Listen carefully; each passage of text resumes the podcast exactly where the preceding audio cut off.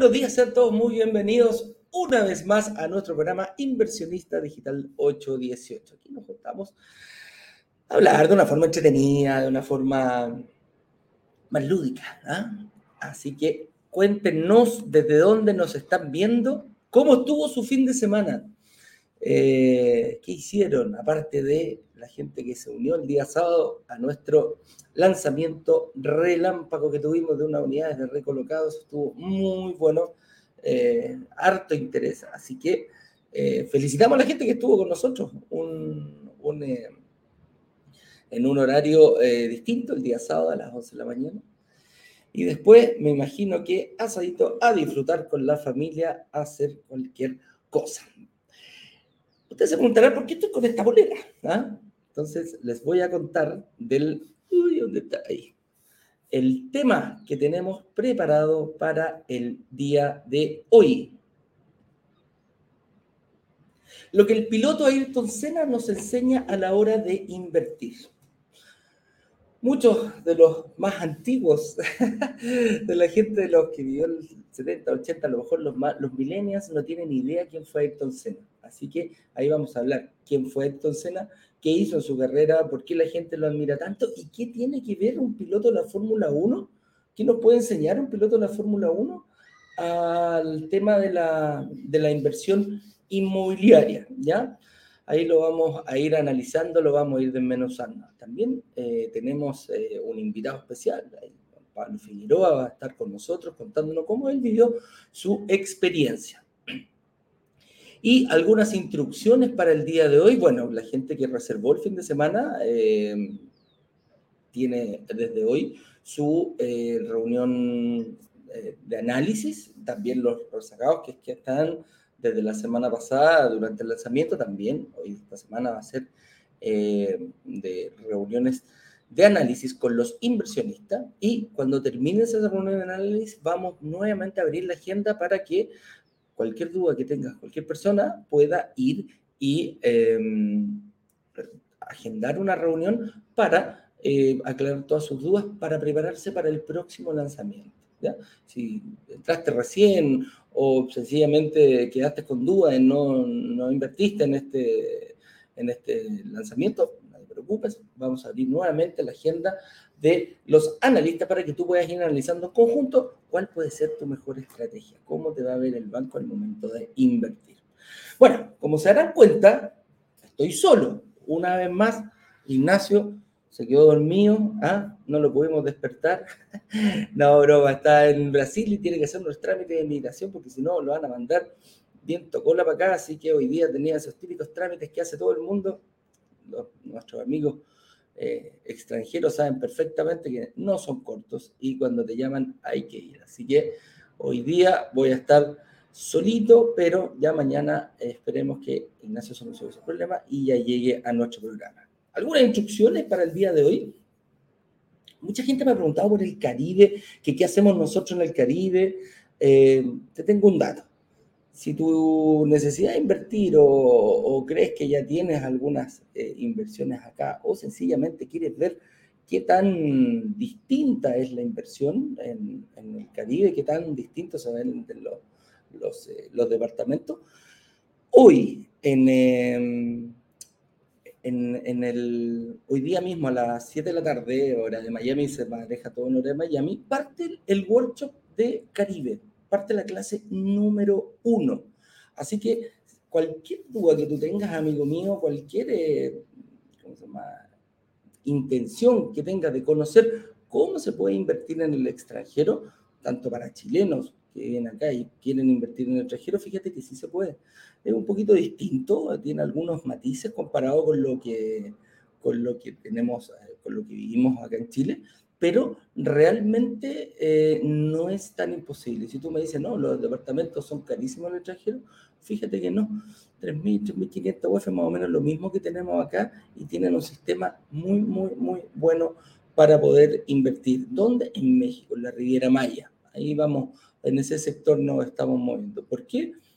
Métete al workshop y lo vas a descubrir qué tan conveniente puede ser para ti. Y si está, se te puede abrir un nuevo un nuevo camino de inversión. Así que señor director durante todo el día va a estar pasando, durante todo este día eh, va, va a estar pasando el link para que te puedas inscribir, para que tenemos el mismo sistema, te inscribes, eh, brokerdigitales.caribe.com eh, slash workshop, súper simple. El de Santiago, el de Chile es workshop, es brokerdigitales.com slash workshop, este es brokerdigitalescaribe.com slash workshop. Así que ahí lo puede, el señor director va a mandar el link para que el que tenga la inquietud pueda verlo. Aquí, mira, justo me preguntan, ¿las transmisiones serán también en vivo por redes sociales? Sí, también. Justo me hacen aquí una pregunta referente a eso.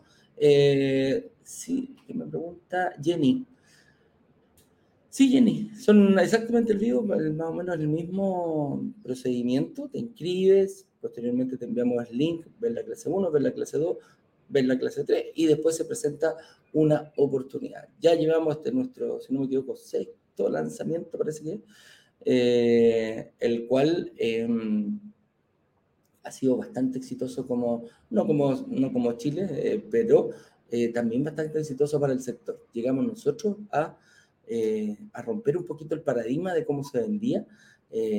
rompimos esquemas con este, con este nuevo tema y nuestra, nuestra comunidad también nos acompañó y nos apoya. Cada día logramos mejores em, negociaciones con los, con los con los desarrolladores. Allá no se llaman inmobiliarios, se llaman desarrolladores. Así que los dejo invitados em, para el workshop del día de hoy. ¿Ya? Ahí está, mira. ¿Quieres ver las clases del Caribe? Ingresa a la comunidad de brokerdigitalescaribe.com slash workshop. La única diferencia es Caribe comparado con lo que dice, con lo que hacemos en Chile, que si ya te inscribiste, la única palabra que no pusiste fue Caribe. Así que ya lo saben, brokers digitales, caribe.com slash workshop. Véanlo muchachos porque la verdad eh, es muy, muy, muy atractivo. Allá la única diferencia, nosotros acá, por ejemplo, acá la, la, la única diferencia que nosotros tenemos en, el, en, la promesa que hacemos acá, cómo invertir en departamentos y lograr que se paguen solo, allá le agregamos una palabra cómo invertir en, departamentos y lograr y disfrutar y que se paguen solos. Esa es la premisa que tenemos allá en, eh, en, el Caribe. Así que le agregamos la palabra disfrutar porque hay un, hay un temita ahí que hoy día, desde hoy, ya lo puedes empezar a descubrir. Así que con eso eh, voy a darle el inicio. Sean todos muy bienvenidos a nuestro programa Impresionista Digital 818. Aquí nos juntamos a conversar de una forma más entretenida, más lúdica, más, más, más distendida, pero no menos profunda con respecto a un tema específico de la inversión inmobiliaria. El tema que tenemos preparado el día de hoy es cómo Ayrton Senna nos enseña a la hora de invertir. ¿Qué tenemos que tomar de Ayrton, eh, este gran piloto brasileño, eh, para compararlo y llevarlo a nuestra inversión? Así que eh, ¿Por qué nos juntamos a esta hora de la mañana, algunos de la madrugada, eh, para invertir en departamentos y lograr que se paguen solos? Esa es nuestra premisa, esa es nuestra Roma y todos los días nos levantamos temprano y hacemos los mejores esfuerzos para que tú puedas lograr eso. ¿Y cuándo se logra eso? Cuando el arriendo supera al dividendo. Mientras más separadas estén estas dos variables, quiere decir que mejor lo estarás haciendo. Así que con eso me presento. Soy Eduardo Pavés, director comercial de Brokers Digitales. Hoy día me encuentro solo, no está mi amigo Ignacio. Así que, em, nada, pues, señor director, como lo decíamos aquí, tenemos un invitado muy especial. Vamos a ver cuál fue, qué lo detenía a invertir antes, por qué se decidió ahora, quizás ya tiene departamentos o no tiene departamentos. Vamos a ver en qué etapa de la vida se encuentra de la universidad, ya salió de la universidad, está trabajando, cuánto tiempo lleva. Vamos a saber todo de nuestro invitado y cómo vivió principalmente el proceso que lo llevó a transformarse de un día para otro en un inversionista. Así es, porque todos los que hacen una promesa, pasan a ser inversionistas. Si tú piensas que hay que tener 10, 20, 50 departamentos para ser inversionista, no, amigo mío. Desde el primero se puede. Y acá habemos muchos de aquellos. Así que, señor director, cuando usted quiera, por favor, haga pasar a nuestro invitado Pablo Figueroa.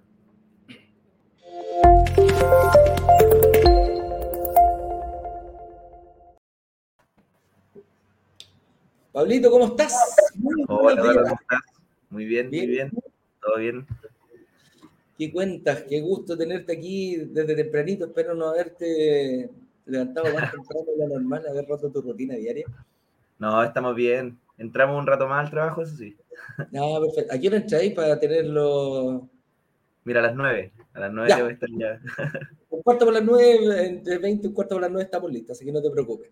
Pablito, preséntate un poquito, por favor, para que la gente sepa quién eres tú, de dónde vienes, dónde vives, qué haces, cuál es tu profesión, casado, o soltero, para más o menos eh, ponernos al tanto.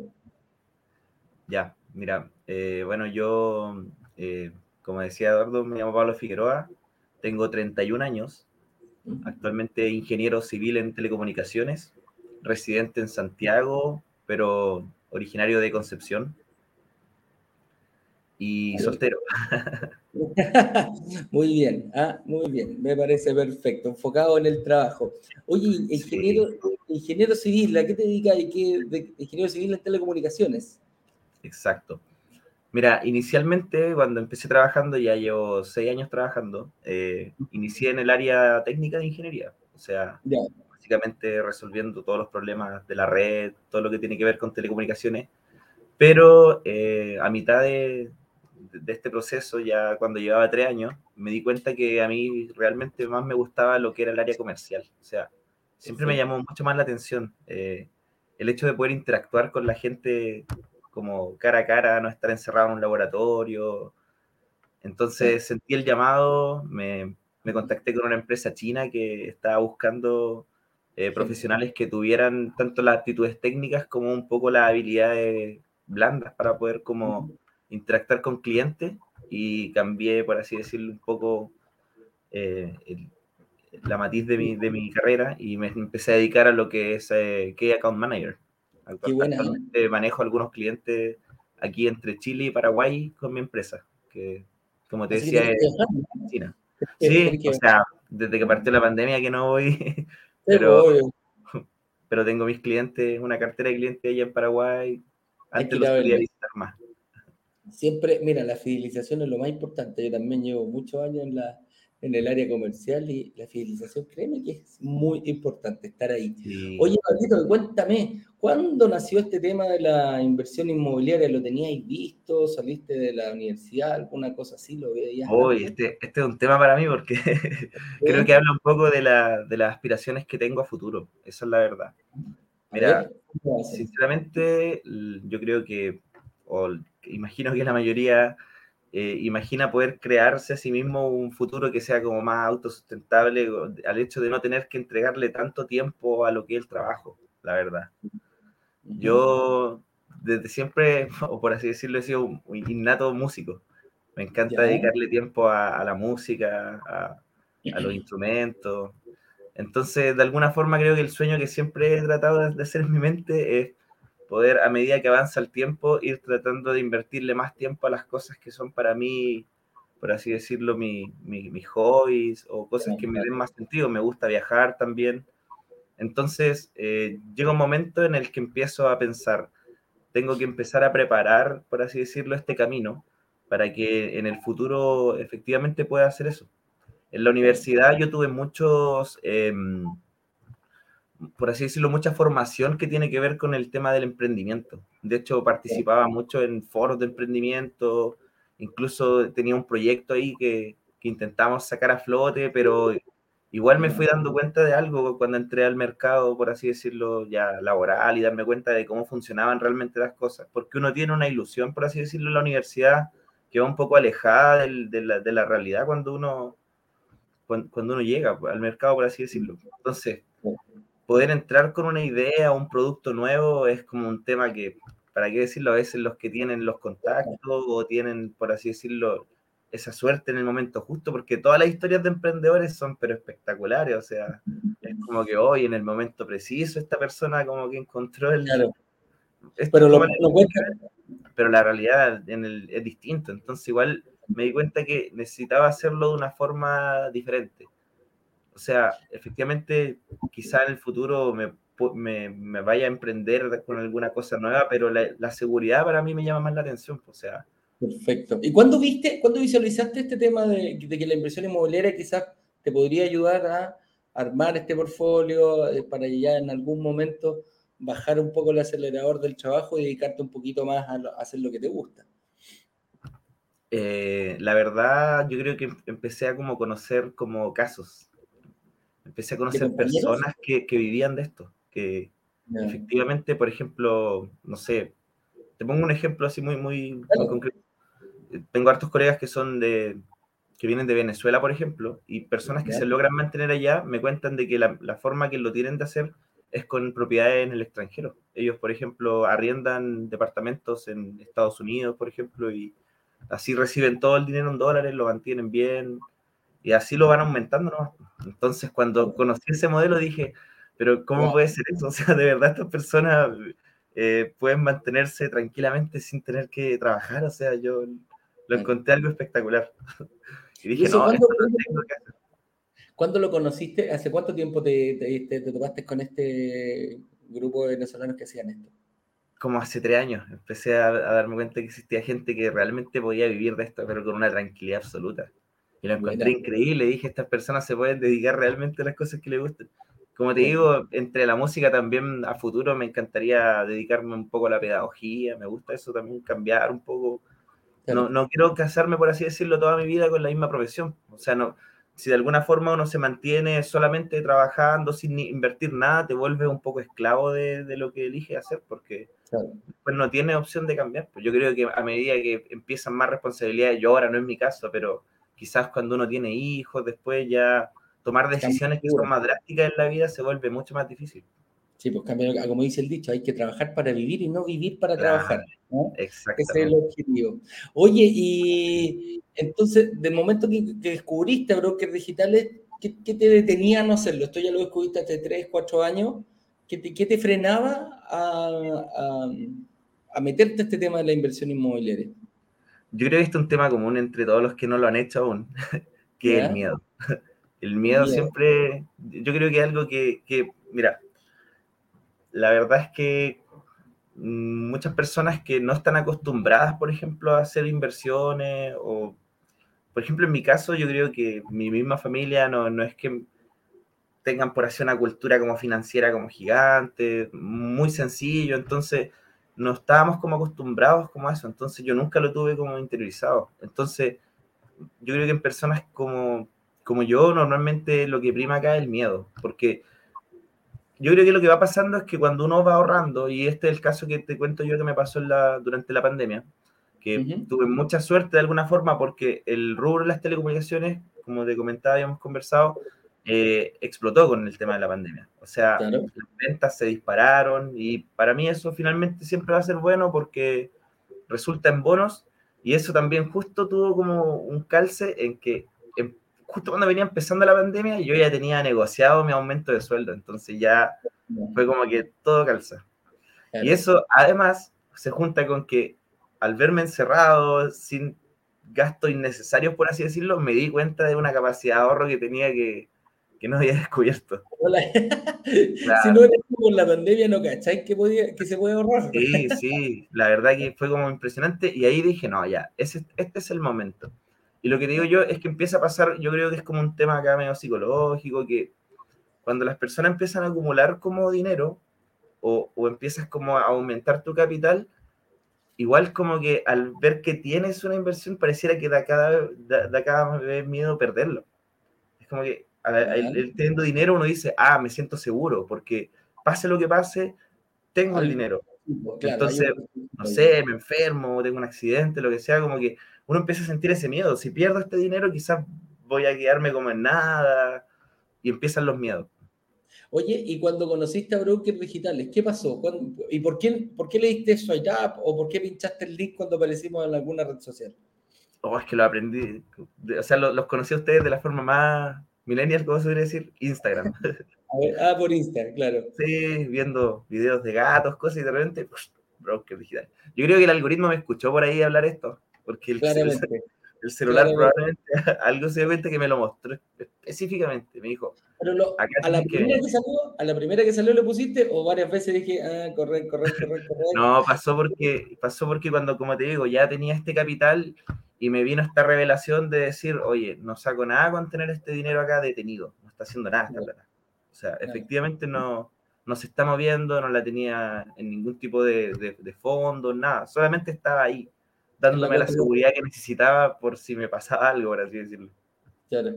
Oye, ¿qué, publicidad, ¿Te acordáis más o menos qué publicidad te hizo clic? Porque mucha gente, nosotros hacemos distintas publicidades y la gente me dice, oye, ¿sabéis que realmente dijiste algo que, pum, me hizo marcar el, apretar el botoncito? O sea, esto fue hace mucho tiempo, pero sé que decía algo de tus sueños. Yo dije, ah, claro. Sí, sí. Entonces, efectivamente, cuando empiezo a ver lo que ofrecían ustedes, primero dije, oye, los workshops, esto está espectacular, porque lo que pasa es que las personas que se van integrando al mundo de la inversión inmobiliaria parten muchas veces de un desconocimiento absoluto. O sea, yo lo único que empecé aquí a, buscar es experiencias cercanas, porque decía, ya quiero comprarme un departamento.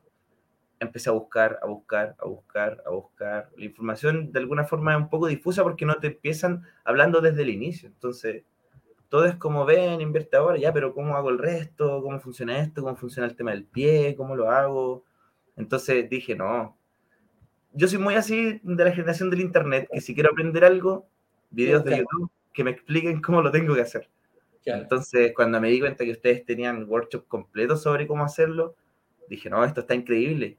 Y ahí empecé a descubrir cómo el modelo. Y dije, no, yo de verdad sabía que me podía ir y comprar un departamento donde quisiera, pero nunca pensé que existía un modelo que me iba a ayudar a hacerlo, o sea. Claro que sí. Oye, ¿y dónde, en, qué, en qué workshop invertiste en Concepción? Efectivamente, ahí va otro tema que es muy interesante porque yo había contactado con ustedes eh, el año pasado. Perfecto. Eh, porque sí, como ya estaba viviendo en Santiago un tiempo, dije, tengo que invertir acá. Yo creo que va como de esta presión también que, que existe cuando la gente empieza a decir, estás perdiendo la plata, estás perdiendo la plata, estás arrendando. Esa es una palabra que cualquiera que cambia de ciudad para ir a trabajar a otro lado, se lo pasan diciéndole. Y es angustiante ¿ah? a todo esto, porque como que la, gente suele decir así, oye, pero no pierdas la plata, no pierdas la plata, pero... Como que siempre tuve como ese recelo de decir, ya, me gusta Santiago, llevo viviendo un tiempo acá, pero no sé si es la ciudad que yo quiero como centrarme. Como, de hecho, en cualquier momento siento que puedo irme de acá. Antes yo vivía en Valdivia, imagínate la diferencia de, vida que, tuve. Claro. Pasé de Concepción a vivir en Valdivia, después de Valdivia me vine a Santiago. Entonces... La mayoría, de la gente es santiaguina, hay 8 millones de personas viviendo en Santiago y todos creen que Santiago es Chile y se han sacado. Yo acá también he salido de viejo, y creo que la calidad de vida es mucho mejor en regiones que en Santiago. como te digo, me pasó que había conversado con ustedes, o sea, me contacté ahí con una persona por un lanzamiento en Santiago. Correcto. Y claro, lo empecé a ver y todo, dije, ya, quizás este puede ser como el, el momento, pero creo que en el fondo no me sentía tan seguro. Entonces lo dejé pasar. Pero ya un día, como te digo, la idea se volvió a meter en mi cabeza, empecé a pensar, no, sabes que esto lo tengo que hacer, y ahí te lo digo, esto es por arte de magia. Me llega un correo diciéndome lanzamiento en Concepción. Y yo ni siquiera sabía que ustedes trabajaban en Concepción, la verdad. Y dije, no, te lo juro, ese mismo día como que me llegó el, correo, dije, tengo que ver esto. Me inscribí así como sin pensarlo, dije, voy a tomar la decisión, no me interesa nada. Y efectivamente, cuando dije, aquí tengo la ventaja de que cuando digan la dirección del, lugar, yo conozco Concepción, pues soy de allá. Y cuando dijeron la, dirección, y esto yo conocía que quedaba muy cerca de una universidad, y yo dije, no, este, este, es el lugar, o sea. Este es el lugar, de aquí, aquí llegó, todo mágico, todo se fue dando. Exacto, la decisión la tomé ese mismo día, y por eso digo que quizás fue como un llamado, no, no pensé que iba a invertir en Concepción, pero finalmente todo me llamó a hacerlo. Y dije, no, puedo hacer este mismo modelo, pero en ciudades donde realmente me gusten. O sea, quizás el día de mañana esté arrendando allá, quizás el día de mañana me vuelva a vivir a Concepción, toda mi familia es de allá. Entonces, siento que fue lejos la mejor decisión.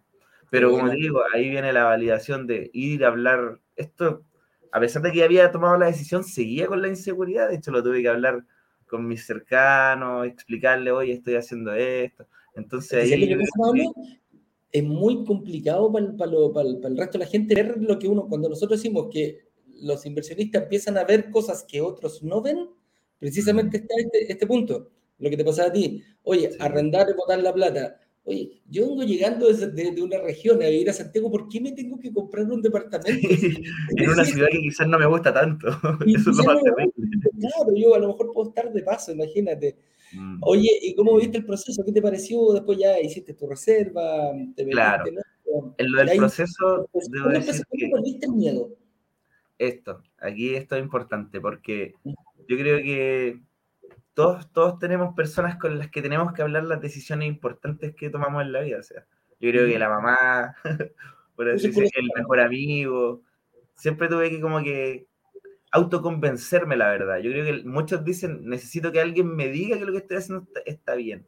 Porque como te digo, inversor primerizo, o sea, primera vez que iba como a entregarle una cantidad de plata a alguien para decir como ya, esto lo voy a hacer. Entonces yo creo que en perder ese miedo está el tema. Pero eh, creo que me apoyó mucho ahí Alejandra López, que fue, mm, ella siempre estuvo haciéndome el backup. Yo creo que lo más importante es que alguien te pueda orientar en lo que estás haciendo y te den la seguridad de que es, lo que estás haciendo es realmente, está realmente bien, como que te expliquen bien cómo va a ser el modelo, cuándo va a poder empezar a recibir el ingreso. Esto yo creo que es lo más importante cuando una persona dice, ya, ¿cuándo voy a empezar realmente a ver una ganancia de esto? Y no, finalmente cuando ya lo entendí, casi ya estoy pensando, ya, ahora cuándo voy a ahorrar de nuevo para poder hacerlo de nuevo. Claro. Mírate la clase 3, los siglos, los super siglos, porque ahí se explica clarito, clarito, clarito, clarito cómo se hace. Oye, Pablo, ¿qué le diría a una persona que, que está...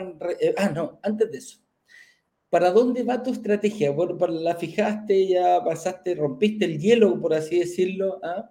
te atreviste a sacar a bailar a esa chica que te gustaba en la discoteca, te atreviste a bailarle. ¿A dónde vas? ¿Para, cuál, es, ¿Cuál es tu camino? Ya sabemos que te gustaría tener un portfolio importante, pero ¿cómo, cómo fijaste tu estrategia? Eh, yo creo que lo que fijé ahora es darme cuenta de la capacidad de ahorro anual que tengo.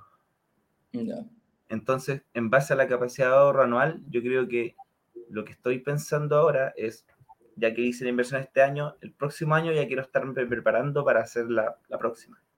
Entonces, lo ideal para mí, o sea, si bien me gustaría en algún momento tener alguna inversión acá en Santiago, eh, quiero mirar hacia otros lados, esa es la verdad. Hacia afuera.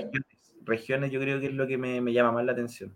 Creo que van a, tienen otro valor además del, del que te puede entregar una propiedad en Santiago siento que hacia allá va. Y Concepción, la verdad, siento que es una ciudad que se está expandiendo tanto que eh, en algún momento, por así decirlo, la burbuja tiene que reventar. Santiago no puede ser siempre el, centro. Y estoy seguro que Concepción es el punto ahí. Porque la plusvalía ya, o sea, si esto, esto yo lo hubiera pensado cuando salí de la universidad, por ejemplo, quizá hoy día ya estaría muy avanzado en este tema y hubiera aprovechado un aumento de plusvalía increíble que hubo en Concepción, yo creo que en los últimos 6, 5 años. Entonces, mi idea es poder seguir aprendiendo para poder generar esta visión, o sea, empezar a saber cómo puedo identificar los lugares donde efectivamente la plusvalía es lo que más va, va a entregarme ganancias finalmente. Así es. Y mira, y no solo afuera, ¿eh? yo te dejo invitado a que hay también eh, Caribe métete a Caribe, a ti que te gusta ver, métete hoy día a Caribe, ¿cachai? Y vaya a poder ver quizás otra, otro, otro, ¿cómo se llama? Otro lado de la inversión que te va a poder servir en algún momento, la ocupes o no la ocupes, te va a abrir también un poquito más de horizonte. Oye, Palito, ¿qué le, qué le, qué le dirías tú a, a, tu familia o a alguna persona que esté recién ingresando acá? ¿Cuál sería tu mensaje como inversionista ya te fijáis aquí abajo dice inversionista de brokers digitales. ¿ah? Buen, título. Dale, ¿qué, ¿qué le dice a esa persona?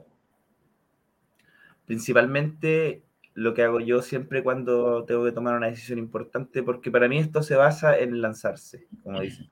Tomar la primera decisión, que es la más importante, porque les aseguro que una vez que la tomen la primera, van a que, ya van a estar pensando en cuándo hacer la segunda. ¿sí? Este es un tema que, para mí no tiene vuelta atrás porque es una, es una solución a un, problema grande que todos tienen o, que empiezan a pensar que es la seguridad al futuro. O sea, poder imaginarse vivir de esto para mí es, un, es casi un sueño de pensar de que al final voy a ganar lo que más quiero en la vida, que es tiempo, más que dinero, por así decirlo. ¿sí? Esto para mí no se trata de, en mi caso personal, de enriquecerme, sino que darme como la facilidad de poder estar tranquilo a futuro. Lo que le diría es que hagan mi consejo, tomen una balanza, pongan acá cuáles son lo negativo de invertir y cuál es lo positivo de invertir. Una vez que lo analicen y lo piensen una noche con la almohada, se van a dar cuenta de que invertir siempre va a ser la mejor opción. O sea, esto es, si el dinero no se está moviendo, inviértanlo, inviértanlo. Y, siempre yo creo que en la seguridad de pensar, yo porque aquí es donde la gente yo creo que eh, se tranca un poco, de pensar qué es lo peor que puede pasar, o sea, cuál es el peor escenario acá. Y cuando uno se da cuenta que realmente el riesgo no es tan grande y que siempre hay una salida quizá de esto, o alguna opción, no es tan, no, es algo como de otro mundo, así, no, están perdiendo nada. Así. Puede que ese dinero ahora no lo vean en sus cuentas, pero a futuro simplemente va a ser algo que van a agradecer haber hecho en algún momento. Así es, así es. Oye, Pablito, te dejo porque nos pasamos cinco minutitos, te prometí un cuarto y yo sé que tú ya vayas a entrar a tu trabajo. Y nada, pues eh, la pregunta que tenemos que hacer de rigor siempre es si podemos ocupar tu imagen para poder difundir eh, alguna parte de esta entrevista, interesante entrevista con la comunidad. Sí, adelante nomás. Dale, te pasaste. Y claro, y ¿cómo se llama? Eh, nada, pues las puertas de brokers digitales con la Ale, con cualquier persona, que la, para, para que no sepan, Alejandra es su eh, asesora. Su asesora que te toma y te va llevando, te va explicando todo cómo se tiene que ir haciendo ya una vez que reservaste. Y cualquier duda, cualquier consulta, usted ya tiene ahí el, mail de Alejandra para que nos puedas tocar las puertas de los digitales 100% abiertas de par en par. Ya, Eduardo, muchas gracias por la invitación. Un abrazo grande, Pablo, y gracias por haber compartido tu experiencia con nosotros. Que te vaya bien, un gustazo. Dale, que estés muy bien, cuídate, chao. Chao.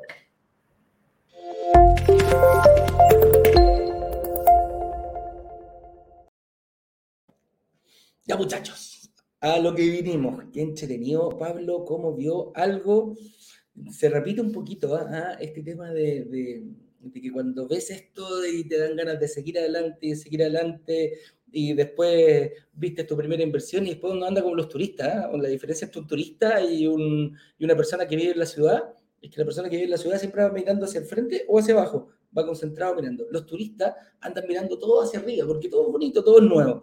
Y ahora pasa, nos va a pasar lo mismo, a, te convierte en inversión y dice, oh, mira, ¿qué será ese paño que está cerrado? Ah, está en, el momento justo, me gustaría saber de dónde eres y empezar a averiguar y a tratar de seguir las inversiones. Así que te felicito, Pablo, qué bueno que hayas visto esto a tus 30 años, 31 años. No estáis tarde, ojo, no estáis tarde. Así que con una buena estrategia eh, vaya a poder lograr eh, tu objetivo, que es el que habías dicho antes. Así que vamos al tema del día de hoy. Dice lo que el piloto Ayrton Senna nos enseña a la hora de invertir. Mira, Ayrton, ¿ah? Ayrton Senna. Soy un tremendo admirador, la gente ya lo sabe, de este piloto. Y vamos a explicar un poquitito quién es Ayrton Senna, porque la verdad eh, hay muchas personas que no tienen idea eh, no saben ni siquiera, no les gusta la Fórmula 1, y más encima un piloto que vivió en, hizo su carrera principal entre los 80 y principios de los 90, por ahí fue hasta el año 92 que falleció. Pero eh, es un piloto brasileño que fue muy disruptivo eh, en el sentido que se metió en este tema la la Fórmula 1 hoy día es, global, pero antes estaba muy controlada por Europa. Prácticamente se, corrían todos los grandes premios en Europa, entonces el principal objetivo eran los pilotos europeos. Algunos sudamericanos se metieron ahí como Fangio y, el gran Ayrton, ¿no? Fangio un argentino, Ayrton brasileño. ¿Y eh, qué logró su carrera? ¿Qué, ¿Qué logró su carrera Ayrton? Fue principalmente ser pasado a, ídolo, leyenda. Eh, de hecho, fue el último piloto que falleció en un accidente en, pista, en una carrera en la Fórmula 1, en, en, el Gran Premio de San Marino, y en, perdón, en, Italia. Y em, entonces, eh, marcó una época, marcó una época muy importante, fue muy disruptivo, era un piloto brasilero que venía a competirle al europeo, que siempre se han caracterizado por una gran, gran, grandes constructores, construir grandes, grandes autos y tener grandes pilotos. Pero llega un brasilero que más encima, eh, con una agresividad, con un estilo de manejo muy distinto a lo que se veía en, en la época, principalmente eh, en lluvia, fíjate. Eh, se corría mucho, mucho, mucho, mucho en, lluvia, como estuviera la pista en ese tiempo. Las condiciones de seguridad de los autos de hoy no tienen nada que ver con lo que, con lo que fue en ese tiempo. Las condiciones de seguridad eran muy, muy, muy distintas a lo que tenemos ahora. Entonces se corría como fuera, ¿ah? carreras largas, y eh, Ayrton tenía la capacidad de, em, de ser un especialista en carreras en piso mojado. ¿Y cómo fue construyendo el, esto? Cómo, cómo, cómo, se dio cuenta de que podía ser eh, bueno en, en, en, agua? Resulta que él es de Sao Paulo, en Brasil, y nosotros sabemos que ahí en país más cercano al Caribe llueve bastante, y un día iba pilotando en una carrera de karting, iba primero, no tenía ningún problema, resulta que se pone a llover y el tipo pierde la carrera. Y dije, ¿cómo es posible que yo pueda perder una carrera si manejo tan bien en piso seco?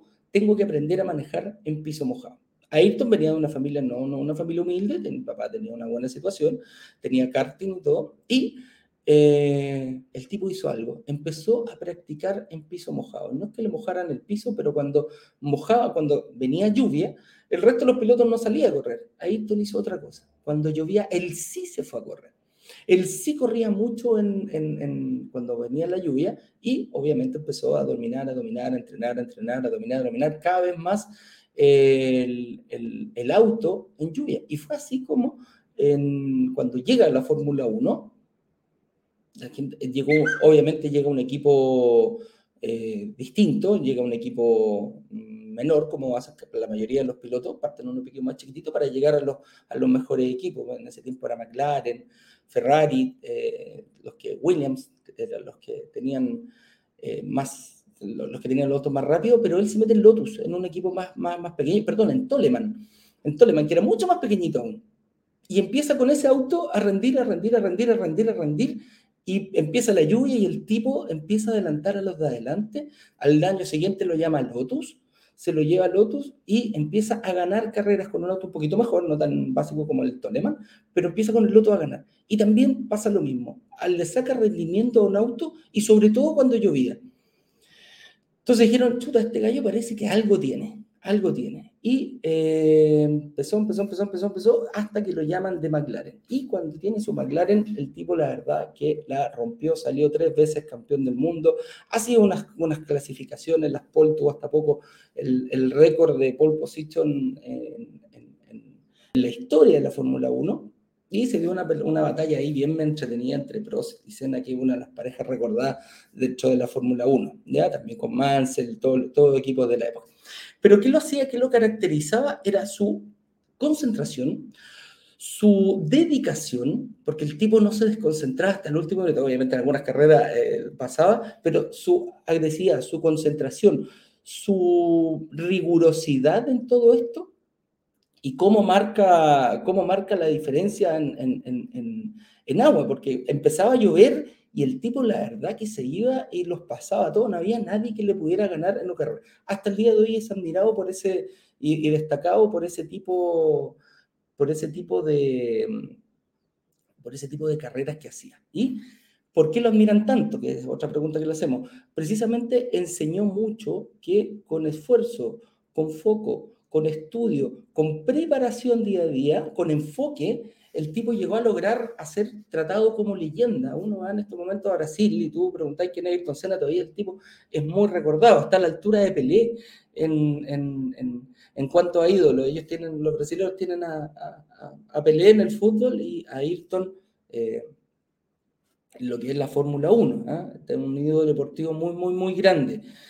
Entonces, eh, la gente lo miraba porque él era una persona muy, muy, muy buena, era muy bueno con los niños, tenía su fundación, pero principalmente lo lograba por el enfoque.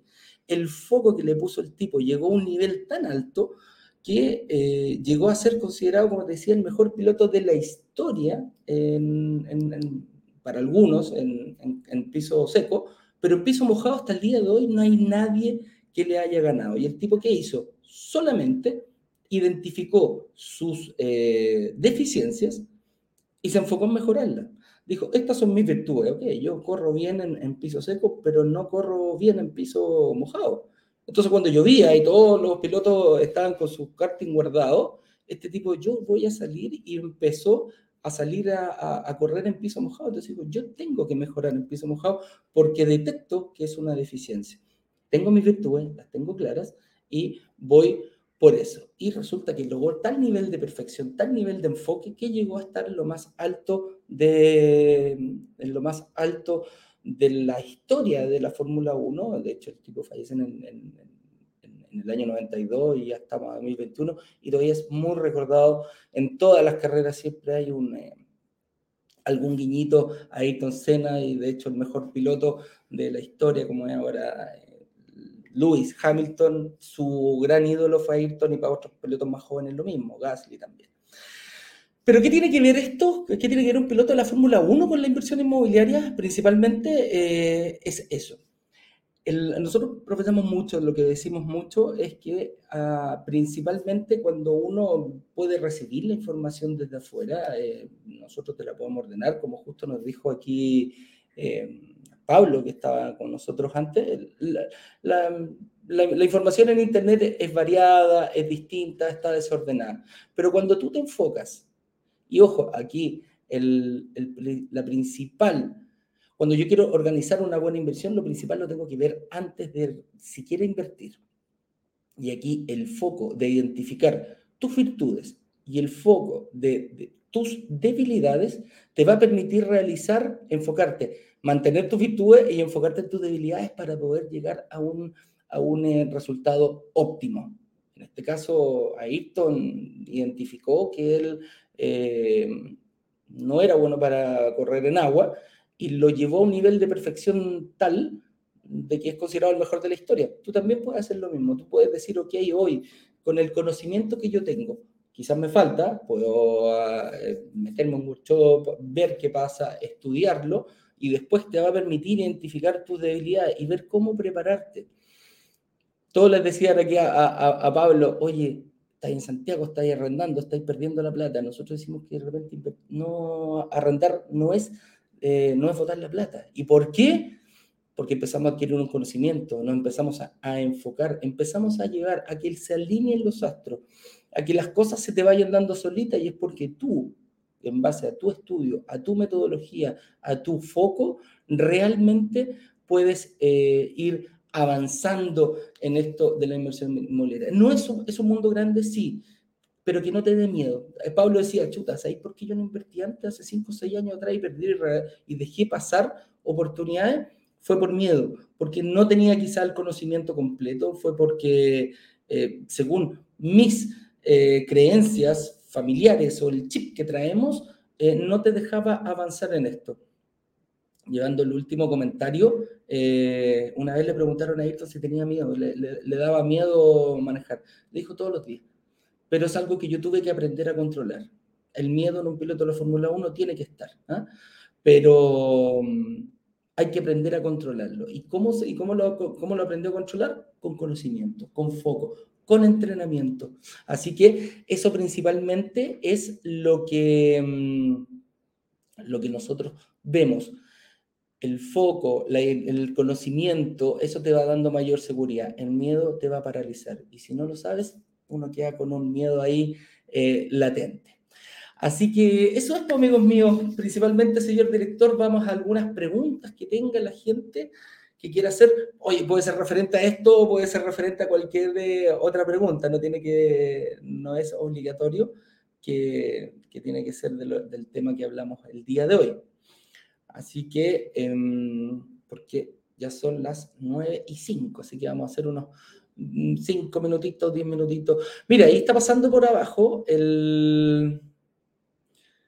No, ninguno, me pone Eduardo algún comentario, fútbol el fin de semana. No, mira, vi justo Fórmula 1, no, no, no vi nada de fútbol este fin de semana. Oiga, señor director, no, no, no se ponga pesado, ¿ah?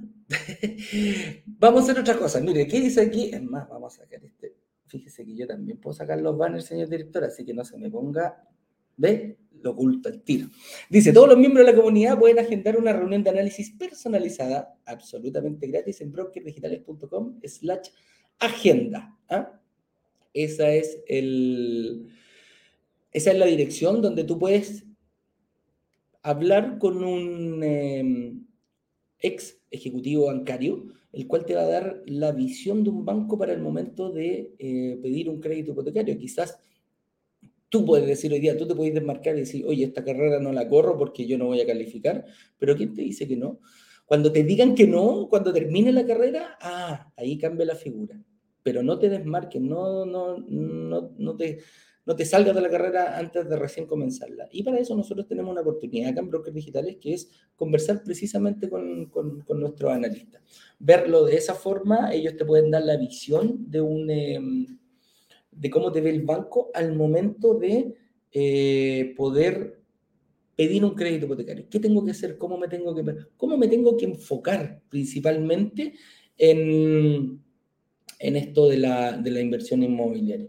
Así que eh, agéndala, vas a tener unos 20, 30 minutos, no va a haber ningún problema. Eh, y lo mejor de todo, que lo más probable que después de esa reunión, tu estrategia para poder invertir la vas a tener mucho más clara, porque nuestro objetivo, el que buscamos todos los días con los analistas, es que veas y ver cómo enrielar, enrielar tu, tu inversión inmobiliaria. Así que, señor director, preguntas cuando usted quiera. O no hay preguntas, nadie quiere preguntar. En Instagram, si quieren preguntar, chicos, en el box de preguntas donde sale una pelotita con un, eh, con un signo de interrogación, háganme ahí las preguntas porque si lo hacen acá en el, aquí directamente, se pierde. Entra una persona y se pierde. Entonces eh, es bien complicado. En el box de preguntas las contestamos en un ratito más. Isabel Ollarse nos dice, buen día Eduardo, se nota que te gusta el equipo que perdió, por eso no quieres comentar eh, para todos los brokers conectados. No, fíjate, no, no, ni soy, yo tengo sangre azul, estamos muy mal, pero no hay problema. El resto, la verdad que no me importa lo que pase con ellos. Así que eh, me enfoco en mi equipo.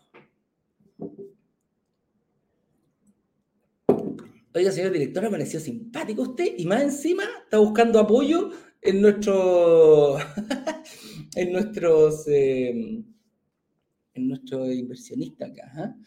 ¿Quieres ver la clase del Caribe hoy? Ingresa a la comunidad brokerdigitalescaribe.com slash workshop. ¿Qué vamos a decir hoy día? Hoy día va a estar la clase, la está dando Ignacio con, Juan Carlos, que es nuestro socio comercial en, en el Caribe. Y em, vamos a hablar del, vamos a hacer un workshop, cómo invertir en el extranjero, algo que se ve tan grande, tan em, fuera de nosotros, porque tú decís, ok, pucha, yo no me he comprado ni siquiera un departamento acá, no lo tenía pensado, y más encima eh, puede ser el Caribe. Oye, pasan tantas cosas en estos momentos, hay gente que dice, ¡ay, qué tal las cosas en Chile! quizás invertir, llevar tu dinero hacia el extranjero no sea una idea tan descabellada.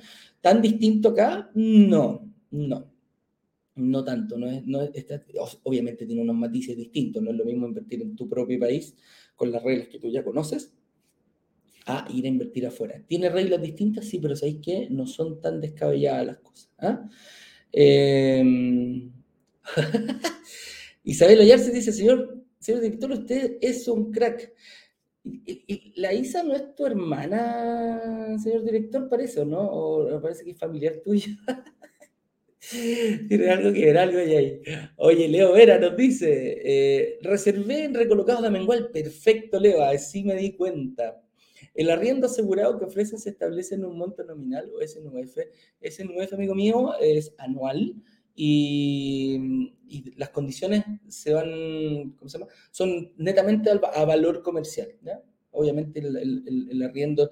A ver, la renta se empresa en UF, pero se, va, se, pasa, se paga en pesos y por lo general esta empresa tiene la política de ir subiendo cada tres meses reajustándole el IPC solamente. Así que em, es bastante bueno, no hay a tener problemas que se devalúe tu dinero por tener este arriendo asegurado. Y es netamente valor comercial, amigo mío.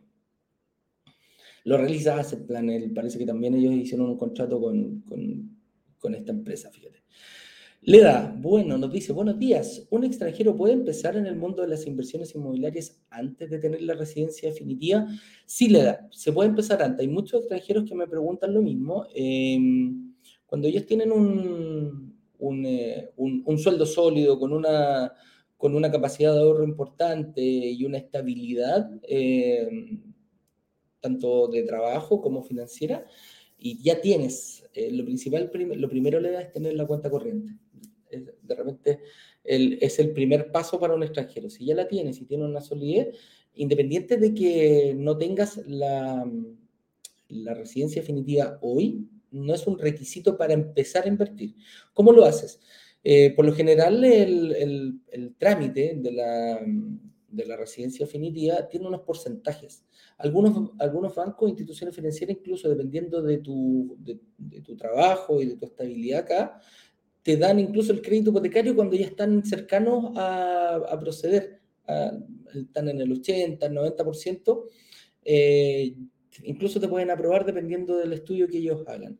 Pero, ¿qué les digo yo? Dependiendo si ya están en el último trámite, eh, tira eh, estira la inversión para que tengas que pedir el crédito hipotecario, que eso es a la fecha de la entrega del departamento, estíralo, por ejemplo, si vas en el, en, el 80, 90%, ya tienes, no sé, en seis meses más me podrían ya, ya el certificado de la residencia definitiva, haz la em, inversión a dos años, a un año y medio más, cosa que eh, si hay algún problema durante la, mientras no te emitan el certificado, no tengas problemas para poder invertir y tener que pedir el, el crédito hipotecario. Porque, ojo, cuando tú pides el crédito hipotecario es cuando tienes que tratar de tener la residencia definitiva. Paga tranquilamente uno o dos años y después ya lo más probable es que durante ese periodo hayas obtenido tu, tu, ¿cómo se llama? hayas obtenido tu residencia definitiva. Así que no es, no es un impedimento que hoy no la tengas para empezar a invertir. Al contrario, invierte, paga tu, paga tu pie durante el periodo y ya, ya estás lista para el momento de, al momento de pedir el crédito hipotecario. Leo Vera me dice, si compro un departamento usado que tiene seis años de construcción, de menos de 140 metros cuadrados, pero que no es de FL2, ¿puedo inscribirlo como tal en el servicio de impuesto interno? ¿O qué puedo hacer si no tengo otras propiedades? A ver, si no es...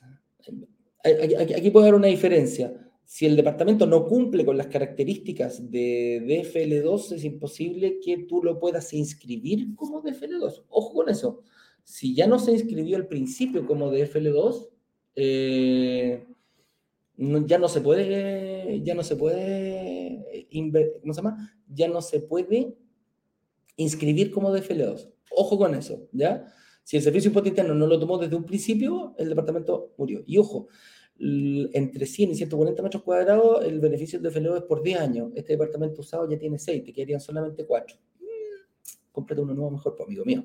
¿ah? O uno que ya tenga para poder aprovechar los beneficios. Leonardo Solís dice, ¿quién administra mi arriendo una vez que se invierta en un departamento? Ese costo de administración lo considero para el cálculo del dividendo. Saludos desde Vila. ¿Dónde será Vila? Viña será. A ver, la L. Sí, está al lado de la ñ. Desde Viña. Saludos por Leonardo. Eh, no, eh, el quien administra, nosotros proponemos a una empresa partner que es especialista en la administración de departamentos y ellos tienen, eh, que se llama Asset Plan, y ellos tienen distintos tipos de administración como distintos planes. ¿ah? O te busco solamente el arrendatario, te busco el arrendatario y me encargo de cobrarle y que me aseguro de que pague todas las cuentas.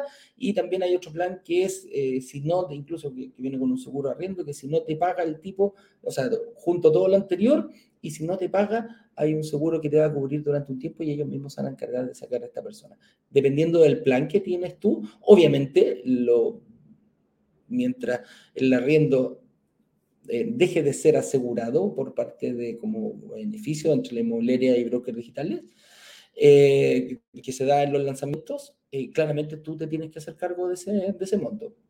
Un 7 y un 10%, 9, algo, es lo que cobran, así que tenés que agregarlo a la matriz de gastos de tu, de, ¿cómo se llama? de tu departamento. ¿ya? Ahí tenéis que agregarlo después de esto, después que se cumpla el plazo. En lo recolocado fueron cuatro años, o sea, el quinto año lo tendrías que tomar tú, amigo mío. ¿ya? Oswaldo Marmolejo. Eh, hola, buen día. Si tengo un departamento que me entregaron este mes, ¿puedo obtener otro? Sí, por supuesto. Por supuesto, no hay problema. Hay que ver tu matriz de ingreso, hay que ver tu, tu, ¿cómo se llama? Tu nivel de endeudamiento, tu nivel, cuánto es lo que te prestaron, eh, qué capacidad de financiamiento tienes y capacidad de pago. Ahí hay que hacer una... Amigo, te invito, mira, justo lo que está pasando aquí abajo, la wincha, eh, agenda una reunión con tu, eh, con, con, nuestros analistas. Ellos te pueden decir claramente, pero amigo, al callo, si ya te entregan tu departamento, ¿qué hay que hacer? ¿Cómo empezar un nuevo ciclo para conseguir otro? a lo mejor yo creo que hay que esperar un año, siempre hay que esperar como una, un añito de diferencia entre cada uno para ver si podemos eh, lograr la capacidad, porque lo más probable es que tu capacidad de financiamiento haya disminuido al tener una deuda de un departamento ya. Entonces, ahí hay que hacer una buena estrategia para ir por el segundo, amigo mío, y por un tercero, y así sucesivamente. Brigel Foot dice, buen día estimados, ¿qué bancos apoyan a los extranjeros en espera de residencia definitiva? Ya que varios me han dicho, le han dicho a mi cuñada que no, y ella es médico. Eh, mira, más que el banco, eh, hay que ver la situación, ellos también estudian la situación. Yo tuve un, caso de dos inversionistas extranjeros que estaban en este mismo caso, hablaron con su banco, el banco se da cuenta en qué fase va la tramitación de su residencia definitiva. Los, extranjeros tienen súper claro, cuando tú presentas la, la, solicitud, hay de parten en porcentaje, desde 0 hasta 100. Entonces, dependiendo en qué fase va, eh, hay que ir viendo, analizan tu, que ella sea doctora, es bastante bueno, hay que ver dónde trabaja, es una, es una, es una profesión que soporta mucho, que es bien atractiva para los bancos por, por el nivel de ingresos que tienen, ¿ya? Eh, me pasó lo mismo, como te decía yo, con, con dos personas, con, con, una pareja de doctores, fíjate. Y a ella le aprobaron la, la, la, residencia y a él no, entonces se tuvo que bajar. Ahí se hace, se hace es una de las válvulas de escape, ¿cachai? Él, él tuvo que reiniciar su trámite de residencia y como estaba tan justo con la fecha de entrega, tuvo que dejar el proyecto y cambiarse a otro. Pero... Eh, hay, hay, hay que consultarlo. No, no, me gusta, no me gusta decir qué tipo de banco, pero, pero es, más de uno. Háblalo con tu ejecutivo, que, ella lo hable directamente con tu ejecutivo, que le plantee, oye, ¿sabes que me quiero comprar un departamento? Eh, ¿Me apoyarías? ¿Me darías el crédito? Ese es el objetivo. Y si no me lo das hoy, ¿cuándo me lo das? Y ahí, en base a eso, con eso, que nos llame y le hacemos una estrategia de, mm, una estrategia de inversión. ¿Y por qué lo digo con tu banco? Porque es tu banco el que te conoce. En este caso tiene ventaja tu banco para, eh, para, para darte ese crédito. Y si ellos te lo dan, con una aprobación de ellos, el resto de los bancos decir, ah, ya mira, este cristiano que su banco ya lo dio, yo también se lo puedo dar. Tanto bancos como mutuarias, ojo. Leonardo Solís dice, si tengo un gran ahorro, pero no estoy trabajando, ¿puedo invertir? Saludos desde Viña del Mar. Saludos, Leonardo. Eh, habría que verlo. Habría que ver, eh, pasa mucho, hay que ver de dónde provienen esos ahorros, eh, qué tan grandes son. hay que analizarlo, Leo, y hay que analizar el tiempo que llevas sin trabajo, tu profesión, para dónde vas, si a lo mejor vas a emprender, porque muchas veces pasa que cuando estoy sin trabajo, eh, y no encuentro, y no encuentro, no encuentro, mucha gente dice, ok, tengo que emprender, tengo que hacer algo, tengo que generar dinero, ¿ya? Eh, lo mismo te aconsejo, Leo, a una reunión de análisis para ver, eh, para analizar toda la arista y ahí te van a poder decir realmente si puedes invertir hoy o en un futuro. siempre se puede, ojo, siempre se puede invertir. La idea es cuándo es mi mejor momento, ¿ya? ¿Otra pregunta, señor director, o vamos a Instagram, que aquí veo como tres preguntitas? Cantemos todo, ¿le gusta cantar? Cante pues, señor, ni un problema. Señor director, concéntrese, por favor. Ari Vera dice, Olis, eh, la inversión en departamentos del Caribe es en dólares. ¿Vienen con la figura de arriendo? Sí, Ari. Así es, eh, hay que invertir en, obviamente se compra en dólares allá, eh, un peso mexicano, no, en, dólares. Eh, los créditos se piden en dólares, hay un, hay un, hay una forma de hacerlo, amiga mía, pero yo recién lo pone, así que no te preocupes. Eh, hay una forma de hacerlo bien chora, bien, bien, bien entretenida, viene con la administración. Lo que pasa es que no sé si se dieron cuenta, nosotros lanzamos el primer proyecto en Chile de contoteles, que son edificios pensados Eh, es como que nos compráramos una habitación, más que te comprar un departamento, es como que te comprara una habitación en un hotel, porque la administración del edificio está pensada como hotel. No van a llegar, eh, ahí llegan pasajeros, ahí llegan turistas, ahí no llega persona a vivir, se arrienda diario. Entonces el enfoque del edificio es totalmente distinto a una renta residencial. Entonces, como vienen con esa figura, la verdad que en el Caribe nos llevan a nosotros años luz de distancia eh, en este tipo de, de condo hoteles, que condo es de condominios, hoteles, es como hoteles condominio. Y eh, son pequeñitos, eh, son edificios tratados específicamente para la, para la inversión inmobiliaria, perdón, para la inversión turística. entonces, eh, tienen otro, otro enfoque. Y nosotros la semana pasada lanzamos el proyecto que lanzamos acá en Mantagua, es el primer proyecto en Chile con este, que está enfocado en esto. De hecho, por eso ellos vieron el lanzamiento que y dijeron, chuta, y son chilenos, ah, mm, yo voy a lanzar en Chile, por eso se acercaron a nosotros a, a, verlo, porque ya teníamos experiencia en esto. Pero te recomiendo, Ari, que puede ser una muy buena opción de inversión, amigo mío.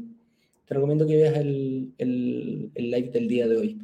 Parte a la, a la a las 7 de la tarde de hora Miami. A ver. Preguntas, Joselito nos dice, ¿qué es el DFL2? El DFL2 un decreto con fuerza ley número 2 que salió aprobado con algunos beneficios para eh, personas que optan por cierto tipo de propiedades. Eh, la diferencia la, la, marcan los metros cuadrados. Eh, y tiene beneficios como rebaja en el pago de las imposiciones, perdón, de las contribuciones, em, rebajas en el impuesto a pagar, en la ley de timbre, la inscripción en el conservador de bienes raíces, etcétera, etcétera. Eh, tienes máximo dos propiedades puede, a tu nombre, y la tercera ya se, se pierde alguno de estos beneficios, no todos, amigos míos, hay una rebaja en la cantidad de beneficios, pero principalmente es, es eso. ¿ya? Ah, hay varios live que tenemos eh, con respecto al DFL2. Métete al, ah, se me olvidó cómo se dice, señor director. Métete a la página de nosotros y ahí puedes ver, hay varios live con respecto que analizamos en profundidad este, este, este beneficio del DFL2, amigo mío Joselito. Dice acá, ¿dónde solicitar financiamiento cuando dónde solicitar financiamiento cuando no me dan los papeles en banco y mutuarias? Capacidad de endeudamiento. Gracias y saludos. Mm. Desde Concepción. Ah, perfecto. ¿Dónde solicitar financiamiento cuando no me dan los papeles en banco mutuarias? Chuta, está complicado. Mira, desde después que, partió la, la portabilidad financiera, entraron varios actores a, esto de poder otorgar créditos hipotecarios. Se metieron también las eh, cajas de compensación, las cooperativas que ya, ya lo daban, y hay actores que van a empezar a entrar, que son incluso hasta estas financieras eh, que prestan para autos, también van a poder meterse en algún momento, tienen la puerta abierta para poder eh, entregar créditos hipotecarios. Me refiero a Forum, a todo ese tipo de de, entidades en un futuro también lo van a poder hacer. Ahora, eh, ¿cuál es el problema aquí que veo yo, Fede? Es que si tanto los bancos como las mutuarias no te están dando crédito, algo está pasando ahí, algo hay que ver el por qué no, pero es difícil que si tanto bancos y mutuarias no te están dando acceso a crédito, algo hay que cambiar. Te recomiendo, Fede, urgente, haz una reunión, agenda, brokerdigitales.com slash agenda, agéndate una reunión con nuestros analistas para ver el por qué quizás te estás presentando mal, quizás hay alguna duda, quizás hay algo que está pasando ahí que, no te están dando el, financiamiento. Si no lo hacen ni banco ni mutuario, es muy difícil que otra entidad te pueda, te pueda aprobar. ¿ah? Así que, Febe, de todas maneras, eh, agenda una reunión para ver cómo vamos a poder ir arreglando eso. Y ojo, están, es tan importante esta reunión que te pueden decir, ok, tú hoy día no puedes, hoy día hay algo que te está impidiendo, eh, que te está pidiendo invertir, pero si tú arreglas esto y en plazo máximo de un año eh, quedas sin ningún problema, puedes empezar a invertir ahora. ¿Y cómo? Que la fecha de entrega sea posterior a esa fecha que tú termines de arreglar todo. Entonces podemos ser de mm, ¿cómo se llama? Puedes invertir, pues, si tú te enfocas y arreglas tu problema en un año, perfectamente puedes estar pagando el, el pie y a los dos años con una entrega futura, minimizas el riesgo y vas a tener tu departamento mucho antes. No es necesario que arregles todo para recién empezar a invertir. Ese es el mensaje final. Win Winkelane nos dice, hola, siendo extranjero en Chile, ¿cuáles son las posibilidades de entrar a un proyecto de inversión con usted? Gracias por siempre aclarando las dudas. hay muchos, muchos, muchos, hay muchos testimonios, métete a nuestra página y vas a ver cada uno de personas extranjeras que han invertido y cuál fue el, el método que hicieron, que ocuparon no hay ninguna, bueno, pequeña diferencia, no puedo decir que no hay ninguna. Hay pequeñas diferencias entre un extranjero y un chileno, sí, pero para los extranjeros no es imposible ni privativo el hecho de que puedan invertir en Chile. Teniendo cuenta corriente, estando haciendo los trámites ya para una residencia definitiva, eh, no, hay, no hay mucho pero que te puedan eh, poner, obviamente tienes que cumplir las mismas reglas, eh, un trabajo solvente, una situación financiera importante, una situación financiera que te permita hacer este tipo de cosas. Pero no tiene, no es privativo, no, no se prive los extranjeros decir, ah, yo por el hecho solamente de ser extranjero no puedo invertir acá. Eso no, no es así. Señor director, cuando usted quiera. Ah, espérate, tengo la última pregunta acá que me pusieron. Carlito F7 nos dice, hola, ¿se puede sacar un hipotecario con empleador como persona natural? ¿Influye la edad de él? Eh, depende, depende, depende de qué tanto... Ah, tú estás trabajando para... Bueno, es boleta, eh, no creo que haya problema. Eh, tú estás boleteando, me imagino que le tenéis que estar boleteando a esta persona. hay que ver bien el rubro, puede ser persona natural con giro, a lo mejor un transportista, puede ser ahí, habría que que ir, que viéndolo. Hay que analizarlo, pero no, no es privativo. Te van a pedir mínimo dos años de antigüedad, van a estudiar quizás a lo mejor te van a pedir datos de la empresa de esta persona, porque funciona como, como persona natural con giro. Pero eso, ¿no? no es privativo, Carlito. También te recomiendo agendar una reunión. Todas estas dudas eh, de si me dan o no un crédito, esta duda de financiamiento, les quedan claritas en las reuniones de análisis. Así que por eso yo soy un fiel Em, creyente de que te puede, te puede empezar a quitar el miedo, ese miedo del que hablábamos con Pablo, que te paraliza, porque el miedo siempre paraliza. Cuando tú lo logras controlar, que es con conocimiento y con seguridad, eh, tu nivel de, de, miedo va bajando y te permite mover. Nos vemos mañana a las 8.18 eh, en punto. Atento a las noticias de los grupos de WhatsApp de la comunidad. Ah, eh, ah, bueno, señor director, ¿tiene alguna sorpresa? Ahí me imagino guardada y las vamos a comunicar a toda la comunidad a través de nuestro principal canal de comunicación que es WhatsApp. Si todavía no te has inscrito, ingresa a la página web. Eh, si no estás en ninguno de los grupos de WhatsApp, viejito, te va a demorar, si no te demoras, si te demoras un poquito más de 30 segundos, alégano contestar unas 3, 4 preguntas para conocerte un poco y te vamos a dar acceso a los grupos de WhatsApp. Siléncialo. Si no te gusta estar recibiendo, decía, ah, qué lata, siléncialo. ¿ah? Ingresa y ponlo en silencio, pero cada vez que veas un numerito, amigo mío, pínchalo, pínchalo, porque enviamos bastante información a través de nuestro, nuestro WhatsApp. Videos, noticias, eh, links importantes. Así que eh, con eso dicho, me despido con un cariñoso abrazo para todas nuestras para todos nuestros seguidores a través de cualquiera de nuestras em, eh, redes sociales. Hasta mañana, Isabel. ¿ah? nos estamos viendo. Me caíste súper bien, Isabel. no, está bien. Mira, nosotros, la U, el que a mí me gusta, si no me interesan los, los, los, los, y, y, los de la Católica. Em, yo soy fanático de la U, así que me gusta el deporte. Un abrazo grande, que le vaya bien, chiquillos. Nos vemos mañana a las 8 con 18 puntos en un nuevo programa. Que estén bien. Chao, chao. Buen día.